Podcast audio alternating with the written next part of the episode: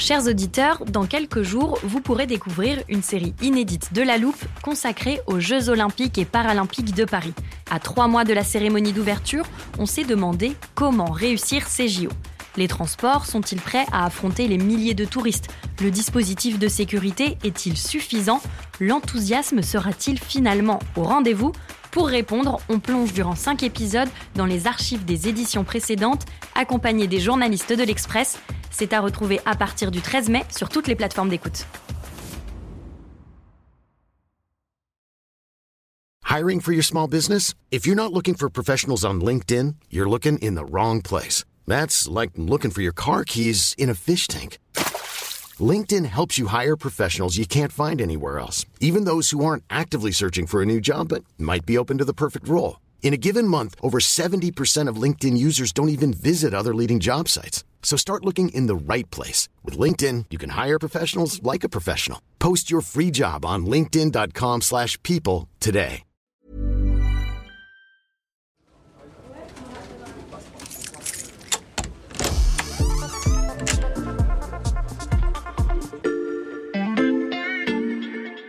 Bonjour, c'est Mathias Pengili. Bienvenue dans l'Armoire de la Loupe. Cette semaine, vous allez tout comprendre sur le statu quo. Nous sommes pour le statu quo. À la fin du statu quo. On a une impression de statu quo. Du statu quo. Le statu quo, cette locution latine, c'est le spécialiste de l'Asie à l'Express qui va la décrypter.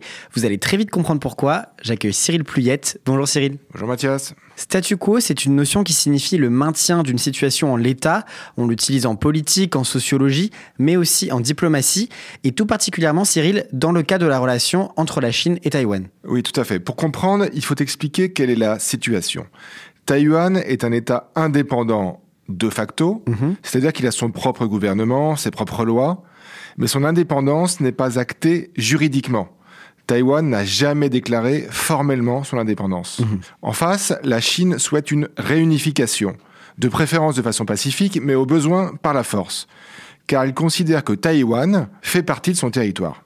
Les Chinois voudraient créer quelque chose qui ressemble au statut de Hong Kong, c'est-à-dire un pays, deux systèmes. Taïwan serait sous le contrôle de la Chine, mais avec un système différent. Depuis l'élection du nouveau président Lai Ching-te, qu'on appelle aussi William Lai, on reparle beaucoup du statu quo. Le nouveau dirigeant, comme les États-Unis, se sont dit favorables au statu quo. Qu'entend-il par là? La Chine ne doit pas attaquer Taïwan, et dans le même temps, Taïwan ne doit pas non plus déclarer son indépendance. Cette situation, est-ce qu'elle est fixée dans un texte officiel? Non, ce n'est pas un concept juridique gravé dans le marbre. En revanche, ce statu quo, il est défini dans un texte des États-Unis, le Taiwan Relations Act, qui date de 1979. Dans ce texte, les Américains s'opposent aussi à tout changement unilatéral du statu quo, c'est-à-dire une déclaration d'indépendance côté taïwanais ou une attaque chinoise. Le texte dit que les États-Unis doivent donner à Taïwan les moyens de se défendre, mais reste ambigu sur la question de savoir si l'Amérique interviendrait ou pas en cas d'attaque chinoise. Et cela, même si le président américain Joe Biden a assuré qu'il le ferait. Les Chinois considèrent de leur côté qu'en fournissant des armes à Taïwan et en envoyant des délégations sur l'île, Washington ne respecte pas un esprit de statu quo. Et le statu quo, est-ce qu'il convient aux Taïwanais? Alors d'abord, on peut dire qu'une très grande partie des Taïwanais refusent la réunification souhaitée par la Chine. Le parti au pouvoir à Taïwan, depuis 2016, le Parti démocrate progressiste, qui vient de remporter un troisième mandat avec William Lai, est traditionnellement indépendantiste. C'est un horizon écrit dans sa charte.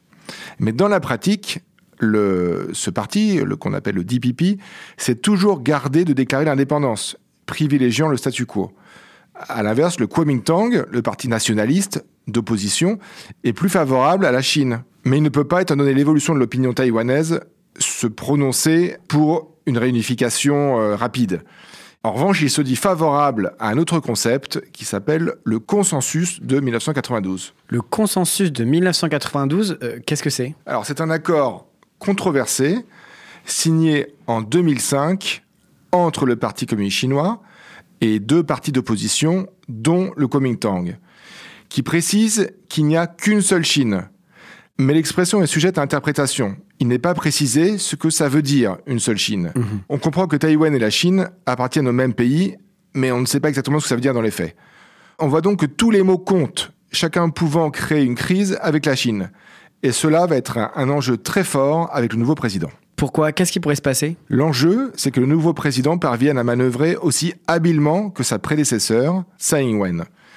C'est-à-dire avec à la fois une politique pro-américaine et un renforcement des équipements militaires taïwanais, mais tout en faisant attention dans ses déclarations à ne pas franchir la ligne rouge avec la Chine au sujet de l'indépendance. Sauf que William Lai a un caractère plus spontané que Tsai Ing-wen. Il s'est par exemple défini en 2017, quand il était Premier ministre, comme un travailleur pragmatique pour l'indépendance. Inutile de préciser que la Chine n'a pas apprécié. Donc c'est quelqu'un qui est moins en contrôle que Tsai Ing-wen. Il a aussi dit qu'il aimerait être le premier président taïwanais à être reçu à la Maison Blanche. Un tabou pour Pékin, qui estime qu'aucun pays ne peut nouer des relations diplomatiques à la fois avec Pékin et avec Taipei, puisqu'il n'y a qu'une seule Chine. Donc on peut imaginer que le statu quo entre Taïwan et la Chine soit remis en question. En fait, Mathias, c'est peu probable. William Lai n'a pas d'autre choix que de respecter le statu quo. Il ne peut gouverner et défendre l'île que s'il a le soutien des États-Unis, qui sont fermement en faveur du maintien du statu quo. Washington ne voit pas d'inconvénient à ce qu'il résiste à Pékin, mais ne souhaite pas qu'une déclaration d'indépendance déclenche une guerre.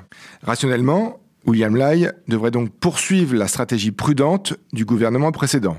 En tout cas, une chose est certaine, il sera très surveillé par les États-Unis. Bon, évidemment, l'autre chose à laquelle il faudra être attentif euh, cette année, c'est de savoir si la, la Chine attaquera euh, Taïwan. Mais de l'avis de la plupart des spécialistes, il est peu probable que la Chine attaque euh, cette année. D'abord parce qu'elle n'est pas tout à fait prête militairement pour cette opération euh, très complexe. Ensuite parce qu'elle a de nombreux problèmes économiques. Et enfin, elle souhaite probablement éviter euh, un conflit avec les États-Unis qui interviendrait certainement en cas d'invasion euh, chinoise de Taïwan. La situation entre Taïwan et la Chine expliquée par Cyril Pluyette, rédacteur en chef adjoint du service Monde de l'Express. Merci Cyril. À bientôt, Mathias. Voilà, je peux refermer l'armoire. Maintenant, vous êtes capable d'expliquer ce qu'est le statu quo. Et si vous souhaitez en savoir plus, on vous a préparé une liste d'épisodes de La Loupe et d'articles de l'Express qui traitent du sujet. Les liens sont à retrouver dans le descriptif de ce podcast. Bon week-end, profitez-en pour rattraper les épisodes que vous auriez manqués. Je vous dis à lundi pour passer un nouveau sujet à La Loupe.